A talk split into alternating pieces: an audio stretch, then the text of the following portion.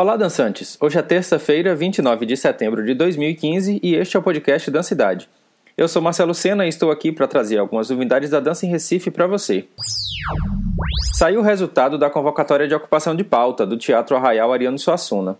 E para a curta temporada de dança, entrou o espetáculo Diafragma, dispositivo versão beta, de Flávia Pinheiro. Esse edital ainda conta com espetáculos de teatro e circo e foi promovido pela Secretaria de Cultura de Pernambuco e Fundarp.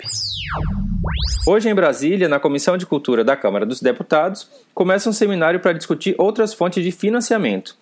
O evento faz parte das atividades realizadas pela Subcomissão sobre Fontes de Financiamento para a Cultura, que vem promovendo audiências públicas com participação de órgãos governamentais e sociedade civil, debatendo aí temas como estratégia de ampliação, de adesão ao Vale Cultura, o mapeamento da indústria criativa e sistema de informações e indicadores culturais. Atualmente, os principais recursos que temos de financiamento das políticas culturais são do orçamento do MINC, dos recursos arrecadados pelo Fundo Nacional de Cultura e o incentivo fiscal, que é conhecido como a Lei Rouanet, sendo que a Lei Rouanet é a maior de todas as fontes para a cultura.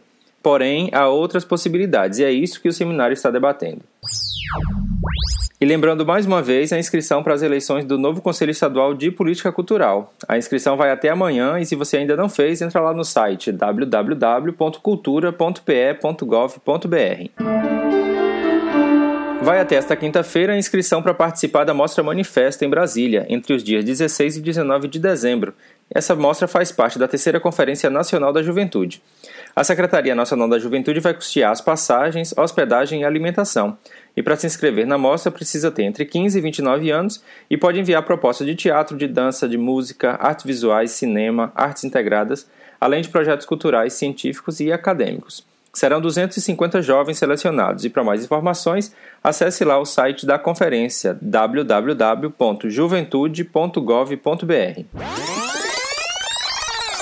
Hoje, o projeto de extensão da UFPE de Anucac continua com mais uma oficina de contato e improvisação, desta vez com Aline Bernard e Hugo Leonardo. A oficina acontece às 3 horas da tarde e às 5 e meia acontece uma sessão aberta de jam. As duas atividades vão acontecer na Sala de Dança Nascimento do Passo, no CAC da UFPE, e a participação é gratuita.